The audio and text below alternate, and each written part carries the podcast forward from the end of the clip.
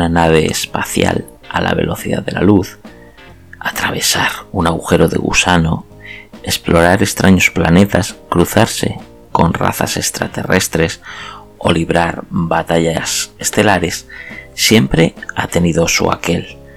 Y es cierto, no hay manera de hacerlo en el mundo real, pero a través de otros medios sí podemos vivir esas aventuras, como el cine, los videojuegos y por supuesto las historias escritas, el tema que nos ocupa en este programa.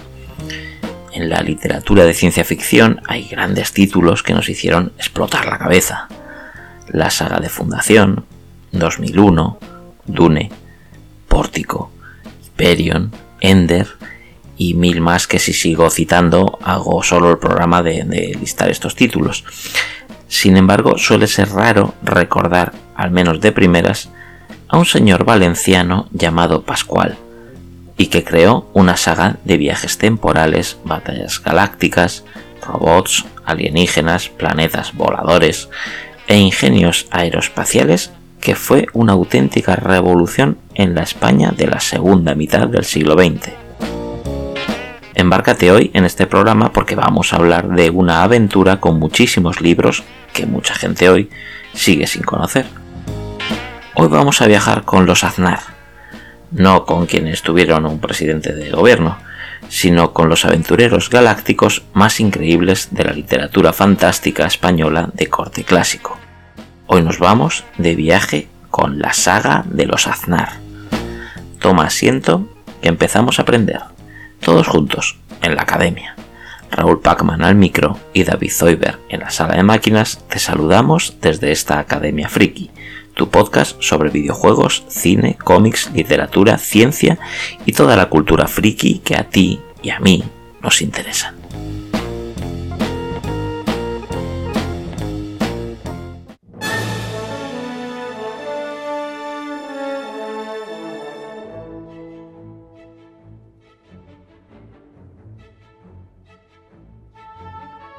George H. White es el seudónimo de Pascual Enguídanos Usach, autor de los 32 volúmenes de la saga de los Aznar, que aparecieron entre 1953 y 1958 en la colección Luchadores del Espacio. La obra ha sido reconocida como la mejor serie de ciencia ficción publicada en Europa por la Convención Europea de Ciencia Ficción celebrada en Bruselas en el año 1978. La obra de Pascual Enguídanos representa el equivalente español de esa ciencia ficción basada en la aventura y en la space opera que pobló los pulp norteamericanos de los años 30 y 40. El tiempo es verdad que ha hecho estragos en la obra de, George H. White, de, Pascual Enguídanos, al igual que ha sucedido con la de otros autores norteamericanos, aunque bueno, más o menos han ido perviviendo sus historias a lo largo del tiempo. Pero la obra de Pascual Enguídanos, la saga de los Aznar, mantiene el atractivo de su carácter aventurero y la nostalgia de una época ya pasada, pero entrañable para algunos de sus lectores de entonces. La obra presenta un marcado carácter épico y predominan los acontecimientos bélicos y bueno, todo tipo de aventuras, aunque se percibe un cierto respeto a la ciencia y a la tecnología que no quedan tan maltratadas como en otras obras de, aquella época. En el programa de hoy voy a intentar dar una visión amplia pero precisa de la obra de, de Pascual Inguídanos, también conocido por sus seudónimos como George H. White, que ya he dicho, Van S. Smith. Y nombraré algunas de las novelas individuales aparecidas en Luchadores del Espacio, además de haceros una pequeña semblanza biográfica y profesional de Pascual en Guidano Susach.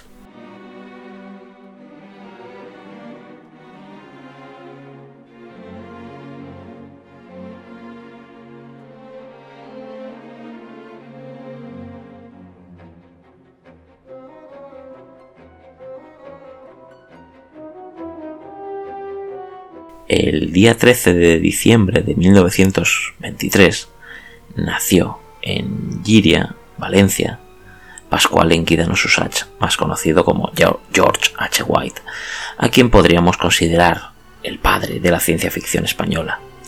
De su increíble imaginación surgió un futuro esplendoroso, aunque también terrible, repleto de maravillas tecnológicas, con tristeza, con dolor, con una visión realista, aunque estaba también sustentada por un soterrado optimismo que ni la peor amenaza externa o interna iba a poder sofocar. Desde las aventuras bélicas de los primeros números hasta el humanismo de sus últimas novelas, su principal creación, la saga de los Aznar, representa un hito en la literatura fantástica española, una obra de tal alcance y ambición que aún dice mucha gente que, que no ha sido superada. El resto de su producción literaria ha quedado pues bastante opacada por esta obra cumbre, por la saga de los Aznar. Eh, ante todo, por ponernos en contexto, cabría recordar lo duros que eran los tiempos en los que Pascual Inguídanos se inició como escritor, los años de la posguerra española, en una pequeña población de carácter eminentemente rural. En aquella época y lugar, acuciado por las necesidades económicas y bueno, también impulsado por sus inquietudes literarias, respondió al llamado de una editorial que en la cercana ciudad de Valencia buscaba escritores para sus colecciones de lo que se conocerían popularmente como novelas de Aduro, o sea, el pulp español. De forma bastante curiosa, su, su primera novela tenía poco que ver con el género que después le daría nombre. Resulta que un día estaba eh, su mujer leyendo una novela romántica y, Pascual Enguídanos, ni corto ni perezoso, eh, empezó a, pues a jactarse de que, de que él podía escribir algo así, sin problemas, ¿no? Pues en plan un poco vacilón.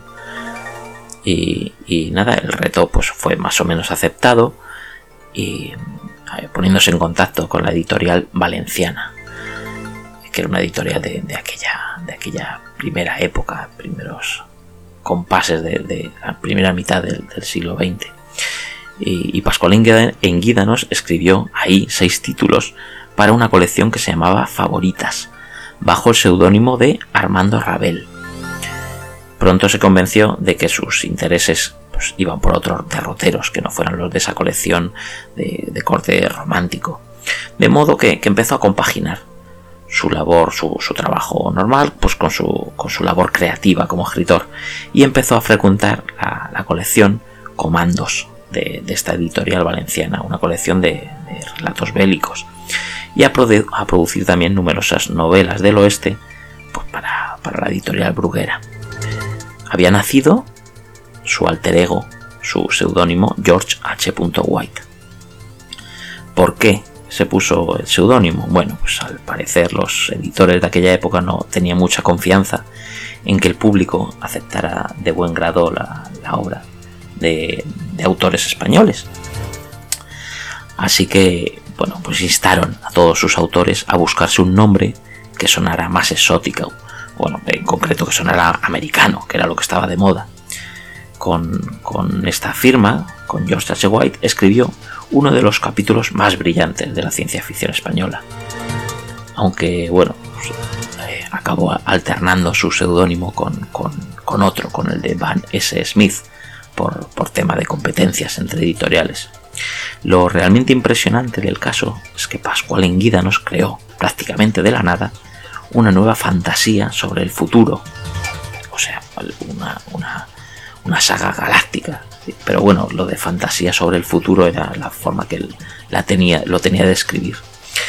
El, acceso que tenían los autores a obras extranjeras por aquella época era problemático en el mejor de los casos.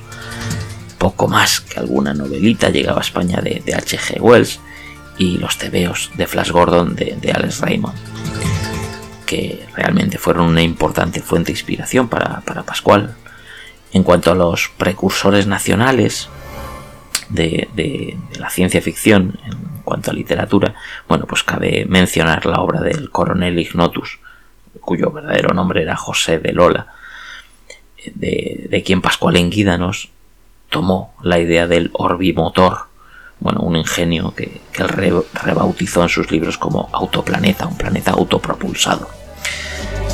Eh, cierto día, Pascual Enguídanos acudió al director de la editorial valenciana con una idea que le rondaba la mente, explorar una nueva temática. Aquí se hace necesario precisar que los dueños de la editorial no se preocupaban demasiado de los aspectos literarios de su negocio, les bastaba con que se siguieran vendiendo pues, las, novelitas populares que se hacían. Así que, pues, pues bueno, pues en la editorial valenciana le dijeron a Pascual Inguídanos que adelante con ello, que probara y que si le gustaba, bueno, lo que iba saliendo, pues que iban viendo cómo, cómo iban manejando esa nueva temática en los libros populares. De esta iniciativa personal surgió un libro que se llamó Los hombres de Venus, su primera novela de ciencia ficción y la primera de la saga de los Aznar. La novela recibió el visto bueno y se publicó en una nueva colección, que se llamó La conquista del espacio. Las primeras aventuras de los Aznar tenían mucho en común con los episodios que, escribía para, la colección Comandos, para esos relatos de guerra. Sin embargo, la ambientación futurista, eh, bueno, pues más o menos a partir del tercer libro de, la saga de los Aznar, ya se había adelantado pues, cuatro siglos en el tiempo respecto al tiempo actual. Como decía, esa ambientación futurista le permitió explorar otras posibilidades y dar rienda suelta a una inventiva que, que era bastante prodigiosa. De la nada empezaron a surgir planetas autopropulsados, armas que, precedieron a la tecnología de, los láser, eh, civilizaciones galácticas, humanoides de, de, extraña bioquímica, viajes relativistas, desmaterializadores, universos de antimateria, conceptos que, que, tal vez hoy en día no suenen familiares, pero eran bastante revolucionarios, evidentemente, en la década de los 50. Y revolucionarios no solo para el nivel de nuestro renqueante país, sino también en comparación con los mejores trabajos de escritores de, otros países que tenían a su disposición unos medios y un apoyo económico con los que Pascual Inguídanos en España pues no, podían ni soñar. La saga de los, Aznar, de los Aznar en principio se prolongó 32 números, nada más y nada menos, con algún otro parón debido a, bueno, a alguna cerrazón de los editores que no veían que eso de, las series literarias era algo que atrajera al público, a pesar de que había una abrumadora evidencia en contra, porque se, vendía bastante bien y recibían mucha correspondencia exigiendo reanudar las aventuras de los Ragnar. Eh, entre medias, Pascual Inguídanos publicó otros 47 títulos de ciencia ficción, entre los que había algunas miniseries. La más larga de ellas eh, tenía cinco títulos, que era Más allá del sol. Parte de esta producción, la, de estos libros que iban aparte de la saga de los Aznar, los firmó con el seudónimo de Van S. Smith. Aunque no, no hacía el más mínimo esfuerzo en enmascarar su estilo, se notaba mucho que era el mismo escritor. Fue de lejos el, principal autor de la, de colección Luchadores del Espacio. En el año 1959, con su título Lucha a muerte, concluyen las aventuras de los exiliados terrestres a bordo del todopoderoso planeta Valera, aunque en, una versión algo modificada de la saga, utilizando eh, el inicio de, la serie con otro libro que era Heredó un Mundo, vio la luz una colección de tebeos ilustrada por un tal Matías Alonso y con guion del propio Pascual Inguídanos, que se tituló Hazañas de la Juventud Audaz. Eh, posteriormente, otra versión de, los cómics más simplificada se publicó en Francia y Portugal, con dibujo esta vez de, otro dibujante que fue Antonio Guerrero. Esta adaptación no vio la luz en España hasta el año 1978, en un formato algo diferente, propiciando la reedición de, en 1980 y con condiciones similares de, la obra del anterior eh, dibujante, que se había titulado eh, Colosos del cómic. Pero antes de, todo esto, sobre lo que luego volveremos, estos cómics, se produjo algo bastante significativo. En una decisión sin precedentes, y que tampoco se iba a imitar posteriormente, los directivos de la editorial valenciana decidieron en 1974 reeditar toda la saga de los Aznar, todos los libros otra vez. Eh, Pascual Enguídanos, que era bastante perfeccionista, aprovechó la oportunidad para repasar los textos originales y, los pulió un poquito. Corregía algunos errores científicos y, bueno, pues había, tenía errores el guion, sobre todo pues eh, como era muy habitual en la literatura popular, por la premura para entregar los, los, libros, los plazos de entrega. Así que, nada, más o menos, fijaos que tenía que escribir dos libros al mes si, si quería vivir un poco del, salario de, los libros. a cada, cada par de semanas, más o menos, tenía que tener un libro terminado. No contento con, con ello, eh, Pascual Guídanos, una vez que revisó en, el año 74 los, libros para, para, que salieran reeditados otra vez, eh, sorprendió a todo el mundo con, continuando las aventuras de sus personajes. Y, sacó nada menos que 24 libros más.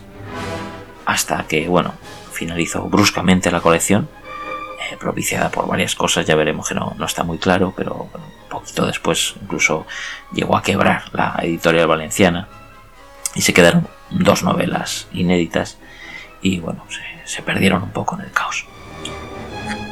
En, estas novelas, en estas 24 últimas novelas, Pascual Enguida nos alcanzó su madurez como escritor y, bueno, las cotas de, literatura aún fueron un poco más elevadas historias que contaba y se centró mucho más en el humanismo de sus personajes, especialmente en su, preferido, el, que se llamaba Fidel, que era, medio terrestre, medio de otra raza que, en sus libros era Barturano.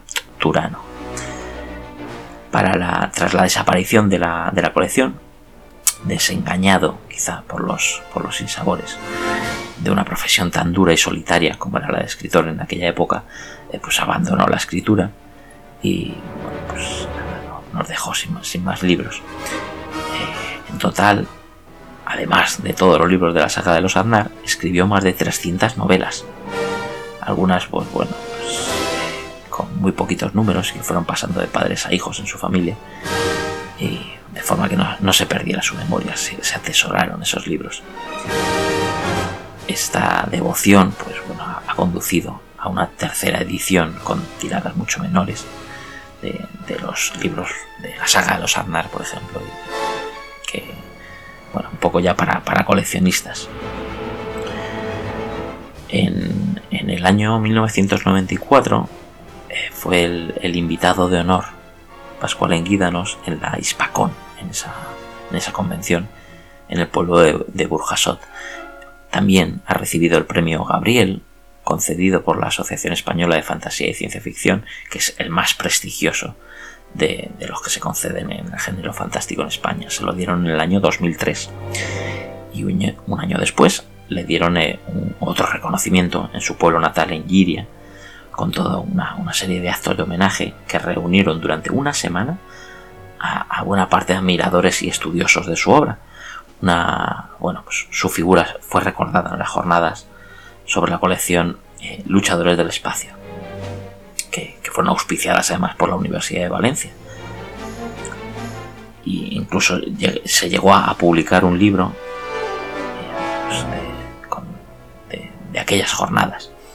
Sus últimos años de Pascual Enguídanos no, no estuvieron exentos de penalidades ya tenía su salud muy, muy delicada y, bueno, se acabó su, mujer pues, bueno, murió trágicamente y su hija en un, breve lapso de tiempo. Eh, Pascual Enguídanos finalmente nos, nos dejó un 28 de marzo del año 2006. Su legado creo que, que sin embargo sigue, sigue vivo entre las personas que aprecian su obra. Y bueno, quiero pensar que, servirá de inspiración a nuevas generaciones.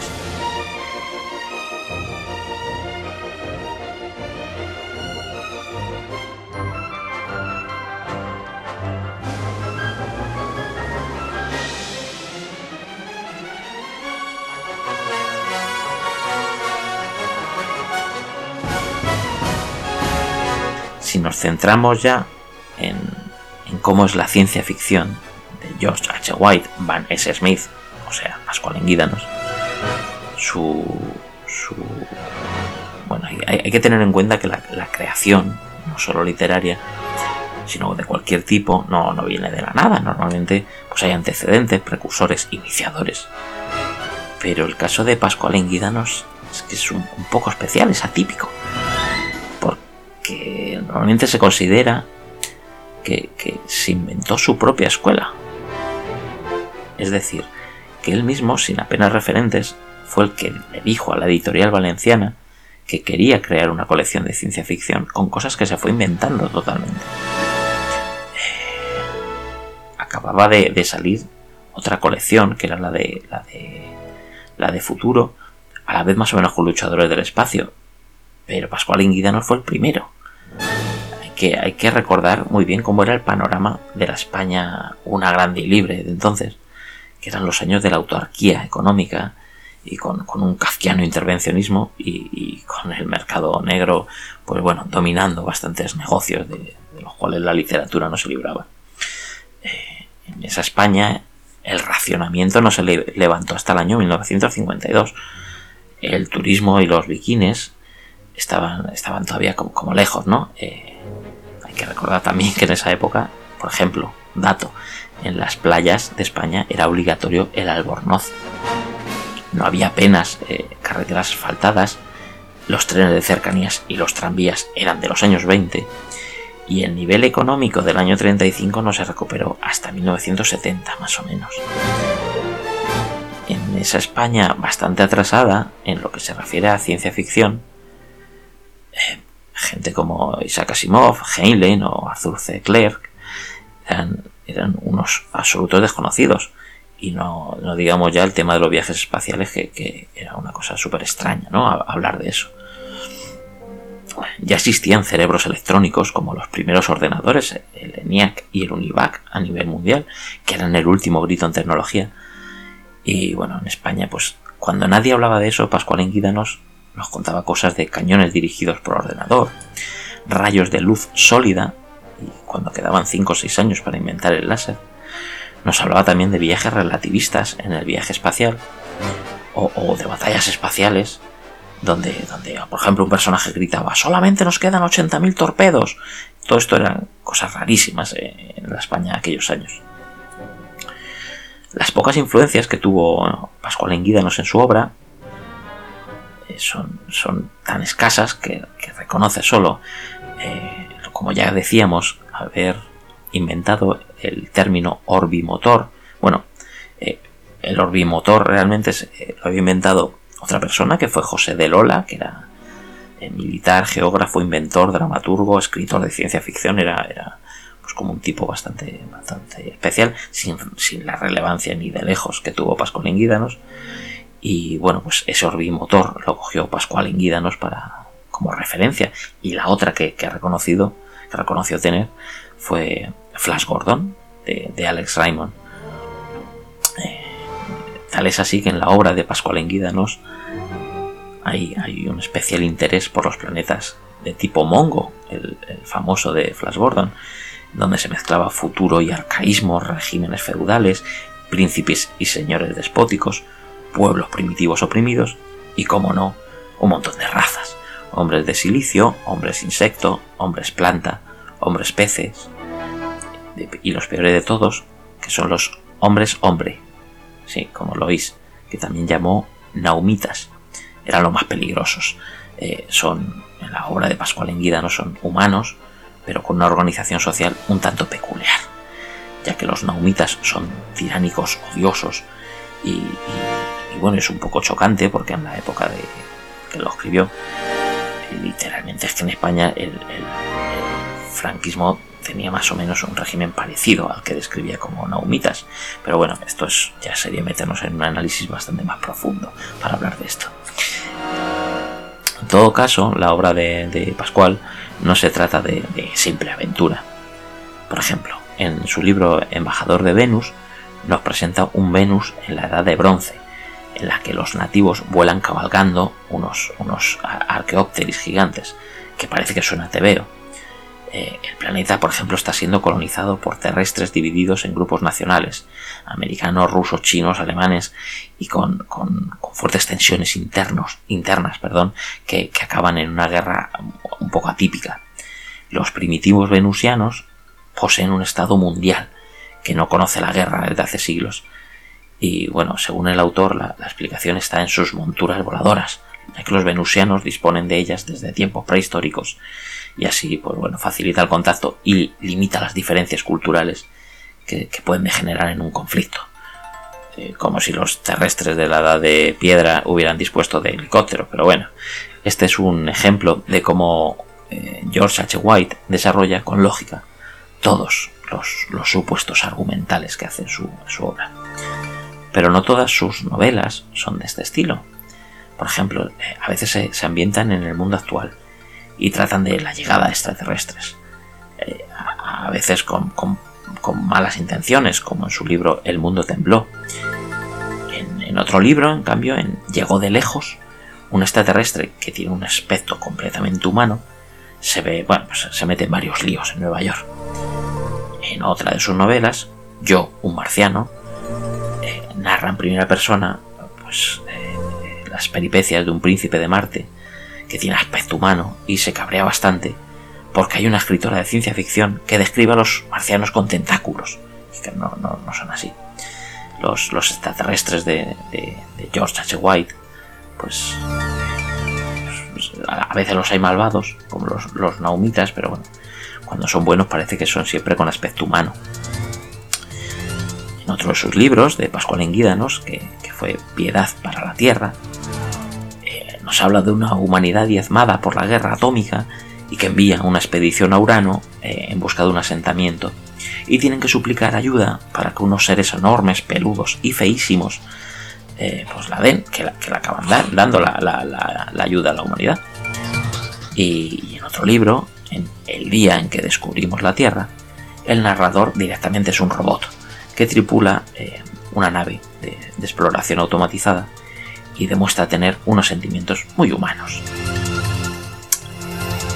Eh, excepto en la saga de los Aznar, en el resto del libro no suele presentarse el futuro remoto.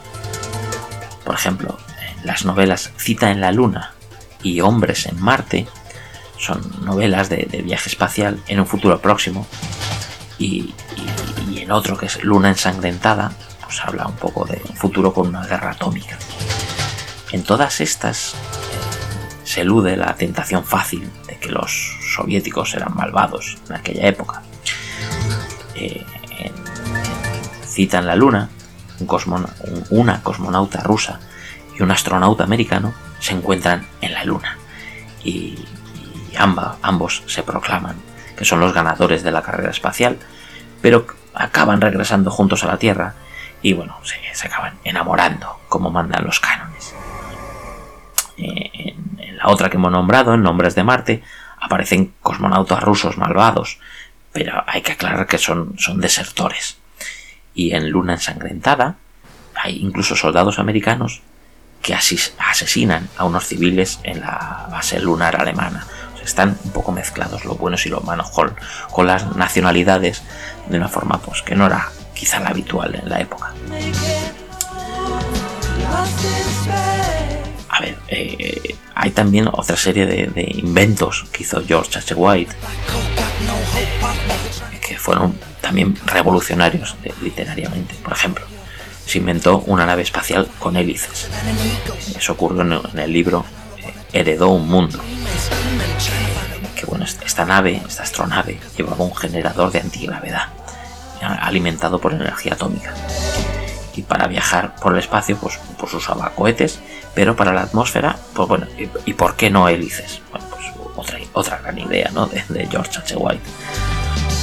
Y, bueno, incluso se, inventó también ahí una, astronave anfibia, y, esa expresión astronave anfibia yo, yo no he conseguido encontrarla por ningún otro libro creo que es invento suyo también. Tampoco está nada mal la idea de un asteroide hueco convertido en, una nave espacial, como el autoplaneta Valera.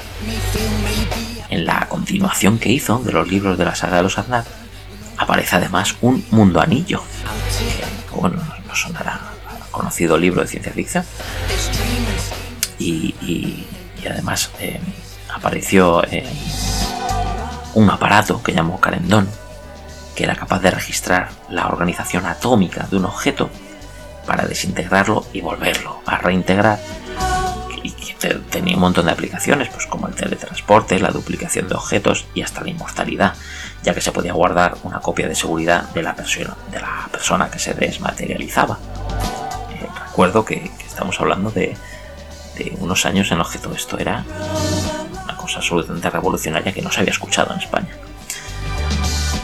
Eh, relacionándolo además, por ejemplo, todo esto con Star Trek, no, no está de más recordar los, los Zorboth, que son una raza que son un clarísimo anticipo de, los Klingon. Podemos llegar a pensar que se han copiado los Klingon de, esto, no lo sé. Estaría bien, sería, sería, sería un puntazo, la verdad. Eh, ¿Cuál era el secreto de Pascual Enguídanos? Pues mucha imaginación, la verdad. Y sobre todo, mucho trabajo también. Porque vivía de escribir, cosa que era más fácil en los años 50 que ahora. Porque, bueno, vamos a, recordar otra vez que el mundo en ese, en ese momento estaba sin televisión, había pocas emisoras de radio, el cómic estaba en sus inicios, pues bueno, eh, se podía sacar jugo aquello de escribir, más o menos.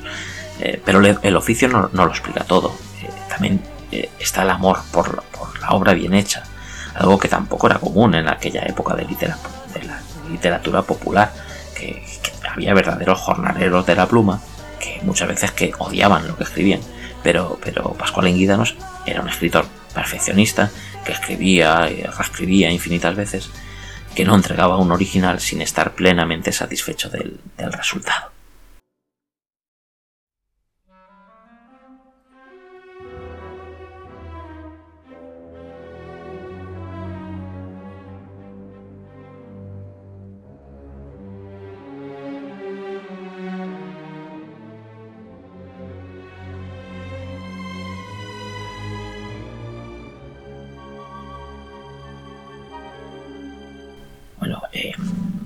Hablando un poco de su obra escrita, hay una serie de, como decíamos, de novelas individuales bueno, no tenían relación con, con, la saga de los Aznar. Con el seudónimo George H. White, en la colección Luchadores del Espacio, sacó un total de seis libros: Rumbo a lo desconocido, Muerte en la estratosfera, El Atom S2, Llego de lejos, Ellos están aquí y Piedad para la Tierra y además sacó otra también para Bruguera en la colección La Conquista del Espacio, que se llamó Intrusos Siderales, el número 57 de esa colección.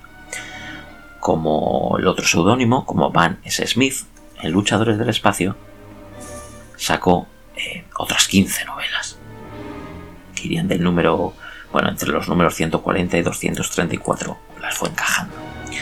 También sacó unas, unas, unas miniseries que, bueno, la mayoría de tres o cuatro libros, como la trilogía de Finance o la serie de Bemington, y la más larga, como hemos dicho, que fue la serie Más allá del Sol. Fueron cinco números que iban entre, entre los números 60 y 66 de Luchadores del Espacio. Hablando ahora ya de la saga de los Aznar, habría que empezar eh, hablando un poco de su argumento, y es que este se desarrolla a partir de mediados del siglo XX hasta muchos miles de años en el futuro, ya que los fenómenos de la relatividad hacen que el tiempo transcurra diferente para los protagonistas que viajan a grandes velocidades por el espacio frente al resto de la humanidad que se, permanece en la Tierra o en otros planetas pero quietecica y ahí aparece una de las características de la serie, que sus personajes nacen, viven y mueren, y son sus descendientes los que van viviendo sucesivas aventuras, que nos, van siendo relatadas lineal y cronológicamente. De ahí lo de, lo de la saga. El primer protagonista es Miguel Ángel Aznar de Soto, un piloto americano de origen español, que a las siete u ocho novelas pues ya, ya se sustituye este personaje por su hijo, Fidel Aznar Contreras, en tres o cuatro novelas y así sucesivamente por toda la saga. pero no os creáis que todos los protagonistas van siendo descendientes directos del primer Aznar, sino que van apareciendo otros varios que pueden ser militares, científicos, políticos, periodistas, simplemente ciudadanos de a pie o incluso hay un, futbolista. Las primeras novelas transcurren básicamente en nuestro sistema solar, con un enemigo común que continúa existiendo a lo largo de toda la serie, que son los, los Zorbots, conocidos también como los hombres grises por su color de piel. Los números que abarca esta, esta saga de los Aznar en una primera etapa de los años 50 y posteriormente reedición de los 70 estaba dentro de, la colección Luchadores del Espacio. Bueno, pues iba más o menos desde, el número 1 luchadores del espacio que fue Los hombres de Venus, seguido del planeta misterioso la ciudad congelada, hasta la, novela 30, la novela 30 que fue Lucha Muerte, en el número 121 de Luchadores del Espacio. La segunda parte, cuando volvió a escribir Pascual en Guídanos, a partir del año 74, pues bueno, fueron, fueron, empezó, fueron otras 24 novelas que empezó en el número 31 de Luchadores del Espacio, que fue, empezó con el libro Universo Remoto, siguiendo por Tierra de Titanes y así hasta el 24 y último de la colección, que era el 59 de Luchadores del Espacio, y que se llamó El Refugio de los Dioses.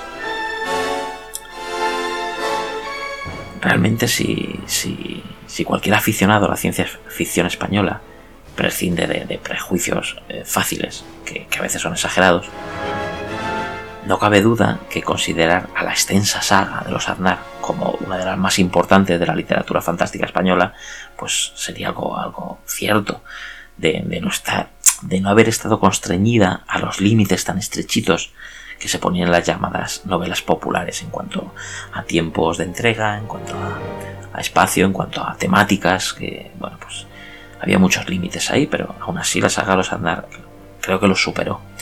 la calidad de esta serie está, está por debajo, es verdad, de otras obras más significativas de, la ciencia ficción española que nos ha llegado hasta hoy, pero al mismo tiempo eh, su, nivel medio está muy por encima de, las colecciones populares que había en la época, sobre todo de, la ciencia ficción que se hacía. Eh, la saga de los Andares algo, era un hecho singular.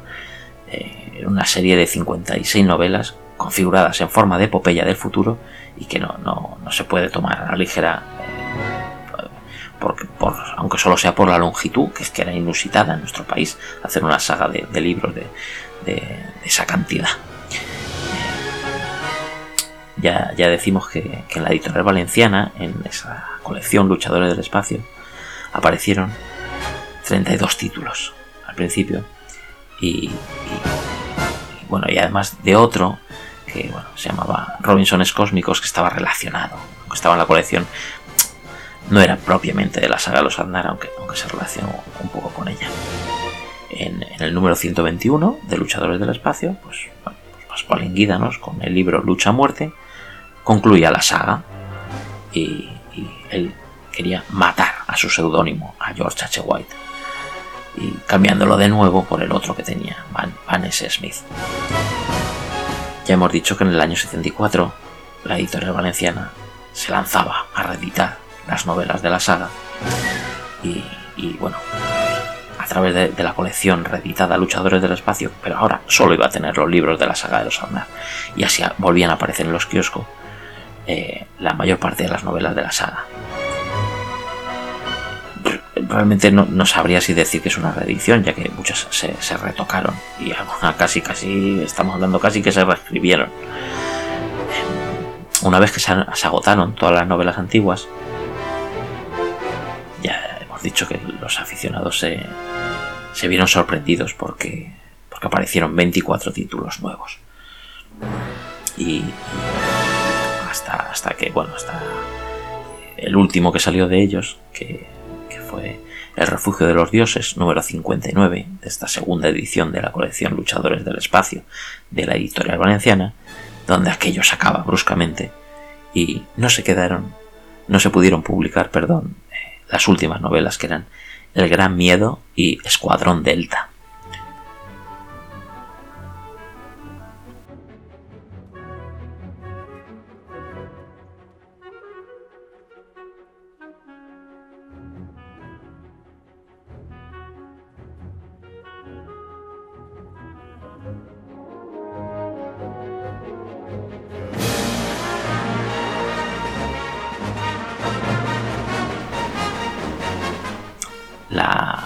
Época de la saga de los Aznar, la de los años 50, ya hemos dicho que tenía 32 novelas originales, incluyendo, bueno, 33 si incluimos esa que hemos dicho de Robinsones Cósmicos, que, realmente desde un punto de vista riguroso pues no pertenece a la saga de los Aznar. Eh, pues, está ligeramente vinculada con ella y hace una breve referencia final aunque bueno, pues hay gente que la incluye y gente que no. La de Robinsones Cósmicos como, como en la primera parte de, las, de la saga. Eh, vamos a hablar un poquito del primer libro, Los hombres de Venus. Es la primera novela de la saga. Eh, y bueno, resulta interesante en comparación con, todo el conjunto de la obra. Pascual nos comienza sorprendiéndonos agradablemente eh, bueno, pues enlazando de forma elegante un comienzo verosímil de lo que se puede llamar una novela de aventuras con los que en los siguientes números iba a desvariar hasta una verdadera epopeya galáctica. Al principio de la novela, de, Los hombres de Venus, nos encontramos con el protagonista, Miguel Ángel Aznar de Soto, un teniente de las Fuerzas Aéreas norteamericanas, veterano de la Segunda Guerra Mundial, que le destinan a pilotar un avión que transporta a los miembros de una organización, una inexistente agencia de la ONU, que él llamó la Astral Information Office, y que se encargaba de investigar la aparición de, unos ovnis en una región remota del Himalaya. Para salvar el obstáculo que suponía contar con un protagonista español dentro de un entorno que tenía que ser norteamericano, por imperativos de la, de la, época, pues bueno, el, autor hace que, Miguel Ángel sea norteamericano, pero de nacionalidad, o sea, americano, norteamericano, estadounidense de, nacionalidad, pero español de origen. Así, bueno, pues queda un poco mezclado todo. Era español, pero era estadounidense, como tenía que ser en la época. El detonante de esta misión, en la que se ve marcado el protagonista, nos envía en primer lugar a la India, porque ha desaparecido un tal John Mitchell, un millonario, y su hija Carol, cuando volaban camino a, Teherán, eh, existiendo pues, por medio de una jugosa recompensa ofrecida por, por el hijo y por el hermano de ambos, a quien sea capaz de dar noticia de los mismos.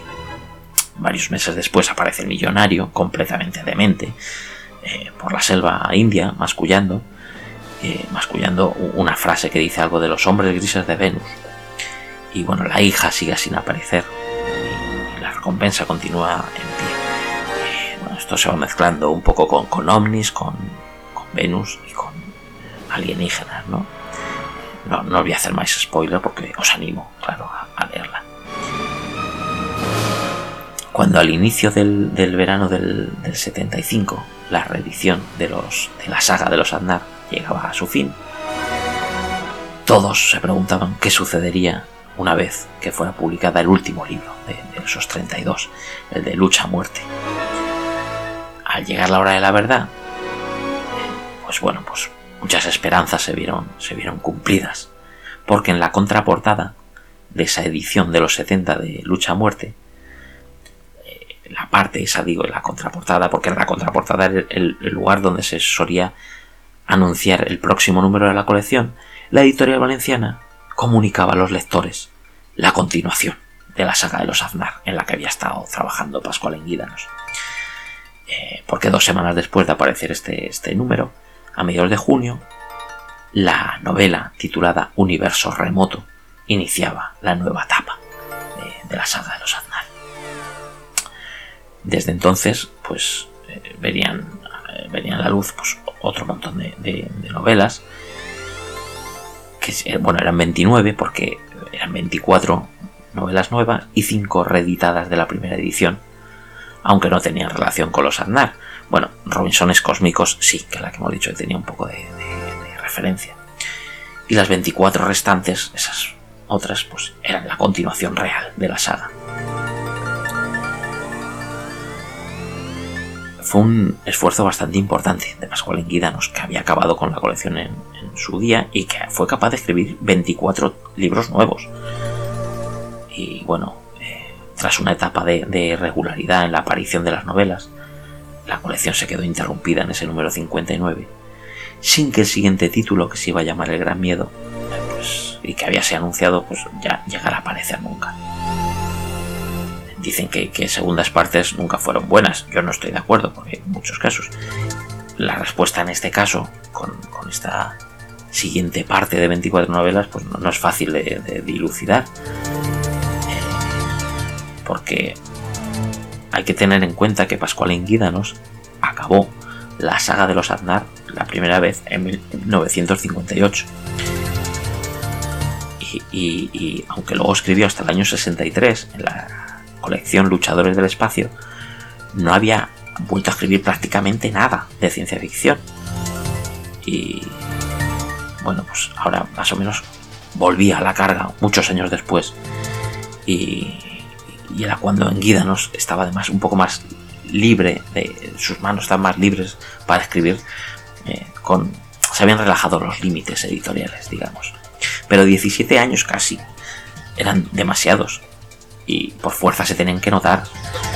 Si bien las modificaciones que realizó Pascual en Guídanos en la primera etapa contribuyeron pues, a suavizar un poco eh, esas, esos eh, esas diferencias en los libros. Así podemos ver que, en las mejoras, eh, ahora las historias se notaba que, el escritor era más maduro y menos ingenuo. Y, aparte que aprovechaba unas nuevas ideas que vinieron a enriquecer y hacer más profunda su epopeya cósmica. por otro lado, eh, se notaba también el agotamiento lógico que suponía escribir una novela detrás de otra, sin apenas descanso, cuando ya este escritor era más mayor.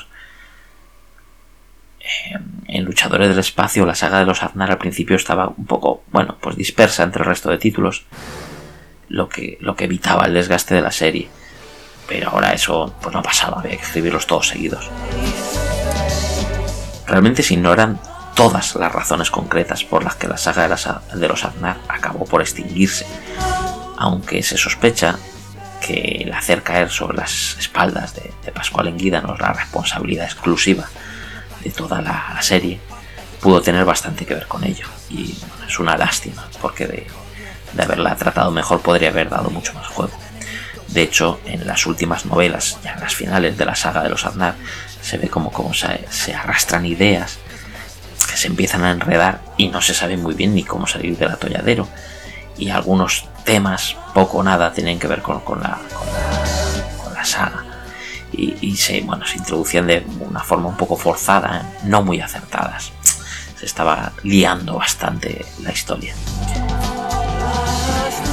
Hasta. Bueno, vamos a ver un poco en, esta segunda etapa, vamos a ver también que, que se aprovechaba uno de los, los inventos más, más notables de la saga, que era Valera el planetilla, el planetillo eh, eh, hueco, que, bueno, que, dio bastante juegos en, las aventuras. Eh, también aparecía el circunplaneta anular, que, se parecía mucho al de al mundo anillo del, escritor Larry Niven. Y, bueno, también un hiperplaneta que, apenas explotó esa, esa, idea al final de la colección. Y como hemos dicho, el Carendón, la máquina que permitía conservar a un ser vivo en forma de, cinta perforada. Aparte de los viejos enemigos de, los terrestres, que eran los, los Zorbots redivivos, también los llamaba, y otras, otra raza como los Adritas, se, se incluyen otros pueblos galácticos. De todo ello, el principal eh, eh, descubrimiento de Pascual Enguídanos seguía siendo, pese a todo, lo, lo del Carendón eh, aunque esa idea de, como de conservar la estructura atómica para luego restaurarla de, los personajes, eh, bueno, pues empezó a enredar en connotaciones filosóficas y se le fue un poco de las manos. Esta segunda época pues ya hemos dicho que empezó por, por el libro Universos Remotos, y Tierra de Titanes, El Ángel de la Muerte, Los Nuevos Brujos, Conquistaremos la Tierra, y acabó en el número 59 de Luchadores del Espacio, que fue El Refugio de los Dioses. Precisamente os cuento algo, El Refugio de los Dioses, que fue ya, hemos dicho el número 59 de la nueva colección Luchadores del Espacio, fue la novela que cerró la colección y, bueno, con la que se quedó cortada ya por, por motivos desconocidos, pese que se dice que había evidentes deseos de seguir por parte del escritor y de la editorial, pero no se pusieron de acuerdo o algo debió pasar. Eh, también eh, estaba empezando una falta de periodicidad en la que se había sumido la editorial en los últimos años. Eh, frecuentes aumentos del precio, en los tiempos en los que la inflación galopaba desbocada en España, y bueno, todo parece que tuvo que ver al final con ese desenlace.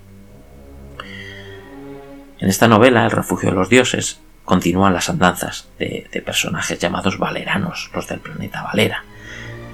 Eh, aunque Pascual Enguídanos se olvida extrañamente de un, nuevo personaje, que era Beg Hon, eh, eh, el cual al finalizar la anterior novela, que se llamó Horizonte sin fin, había sido desmaterializado como única forma de evitar su muerte por envenenamiento radiactivo.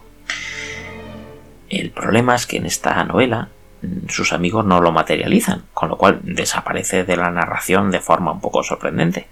Aunque no es la primera vez que Pascual Guídanos eh, pues bueno, le pasan estas incongruencias, que ya le pasó con otro personaje de la saga, que era Eduard Roerich, un alemán del siglo XX trasladado al planeta Valera por, por Fidel Aznar, el hijo del primer protagonista de la saga de los Aznar, y que pasó lo mismo, este, este personaje desapareció. Eh, bueno, dice hay gente que, comenta que es que a Pascual nos le sobraban personajes porque había muchísimos en la saga y bueno, pues que no, ni se molestaban jubilarlos de forma honrosa ni nada. De, de esta novela, en la contraportada se anunciaba la siguiente, que se titulaba El Gran Miedo, en la cual los valeranos visitaban este planeta interior eh, y, se adelantaban se, adelantaba que, que, se había desarrollado una sociedad desquiciada sometida al poder omnímodo que regía implacablemente el destino de millones de seres con el rigón, con el rigor del más aborrecible absolutismo. son palabras que venían en la contraportada. Pero esta novela pues nunca llegó a ser publicada.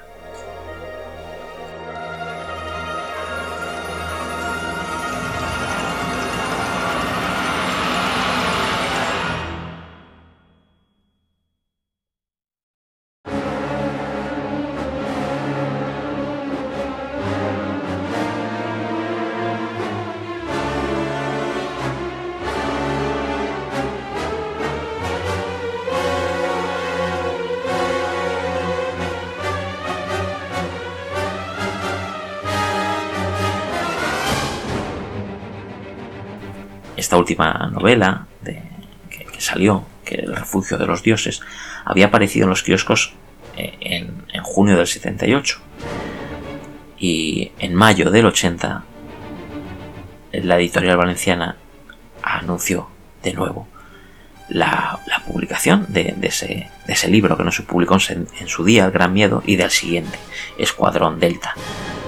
Pero tampoco volvió a ocurrir nunca, nunca se llegó a, publicar el final de la saga de los Aznar. Así que nada, se, quedó interrumpida la, colección de forma definitiva y poco después la editorial valenciana pues cerró y, ya ahí sí que se acabaron ya todas las esperanzas de que continuase la saga de los Aznar. El legado que nos queda, por suerte, ha sido que editoriales más actuales como Silente pues han decidido a, reeditar eh, libros de ciencia ficción española antigua. Y en este caso pues reeditaron en varios volúmenes todos los números de la saga de los Aznar. Siguiendo un poco la estela que ya había iniciado la editorial Robel que editó en su día en formato actualizado la otra gran saga de ciencia ficción española clásica que era em, eh, el orden estelar de un escritor fue Ángel Torres Quesada, que se conoció también como con su seudónimo de A. Kent. A de Ángel, Thor de Torres y Kent de Quesada. Bueno, pues, así se, hizo este hombre el seudónimo. Pero aún hay algo más. Y es que la saga de los Aznar ha tenido, como ya hemos dicho al principio, unas colecciones en cómic que creo que es necesario reseñar. Para, empezar, fue la, propia editorial valenciana la que nos trajo la primera versión en cómic de la obra, en el año 1959, bajo el título de Hazañas de la Juventud Audaz. La edición se realizó en una serie de cuadernillos apaisados, un formato que, ahora para los lectores puede ser un poco extraño, pero entonces era muy habitual. En total se editaron 21 números a un precio de 1,50 pesetas cada uno. Después tuvimos que esperar hasta el año 1978 para volver a ver de nuevo editados en España cómics de esta saga de los Aznar. Inicialmente la editorial valenciana publicó una nueva edición en color bajo el título de Luchadores del Espacio, la saga de los Aznar, con, con Antonio Guerrero. Esa fue la, versión que tuvo una remasterización eh, de, los cómics iniciales y que se publicaron en Francia y Portugal. Que fueron los 21 números, esa reedición. En, en 1980, la editorial valenciana vuelve a editar estos cómics que no salieron en España, esta vez con otro título que fue Colosos del cómic. En esta nueva edición se presentaban algunos cambios sobre la anterior. Eh, el dibujante ya no era Antonio Guerrero, era Matías Alonso. Los cómics ahora además constaban de 32 páginas, porque la edición de 1978 era de solo de 16 páginas y, estos en España se editaron en blanco y negro en lugar de en color y en vez de 21 números pues pasaron a ser 14. También cambiaron las portadas que fueron ganaron bastante en, vistosidad.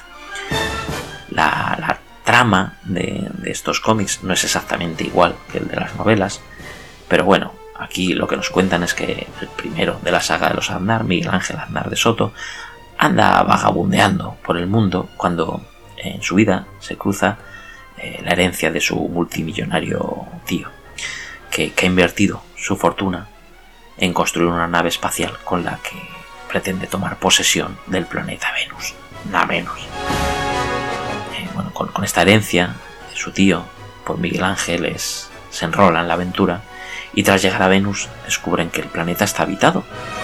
Así que Flash Gordon Patrio, que era, que era este personaje, recorre Venus cual planeta Mongo, viviendo aventuras con las razas que lo habitan para al final recuperar su nave espacial y regresar a la Tierra. En el viaje de regreso a la Tierra se cruzan en el camino con una civilización de cibors, haciéndose con, con el mando de una inmensa y avanzadísima nave llamada Rayo. Cuando por fin logran regresar, se encuentran que nuestro planeta está inmerso en una guerra nuclear inducida por una raza alienígena. Miguel Ángel Aznar no tarda en comprender lo inútil de la resistencia y decide usar a Rayo como una moderna arca de Noé, salvando a cuantas personas puede y lanzándose a la búsqueda de un nuevo planeta que habitar. Cuatro décadas después de abandonar la Tierra llegan a un planeta que bautizan como Redención. Desgraciadamente este nuevo planeta está habitado por unos humanos primitivos y por una malvada raza, los hombres de silicio, con los que inevitablemente pues, se tendrán que enfrentar. La saga de los Aznar en, los cómics continúa mucho después, eh, retomando la lucha por la Tierra con, los opresores alienígenas. Y bueno, después las aventuras de los Aznar vuelven al espacio y otra vez a nuestro planeta. Y bueno, a lo largo de estos 14 números nos encontramos con todos los elementos de la ciencia ficción clásica. Naves espaciales, pistolas láser, todo tipo de razas alienígenas. Los, los Saiyans, los hombres de silicio, los Naumitas, un montón no se puede pedir más a una serie que tiene tan poquitos números.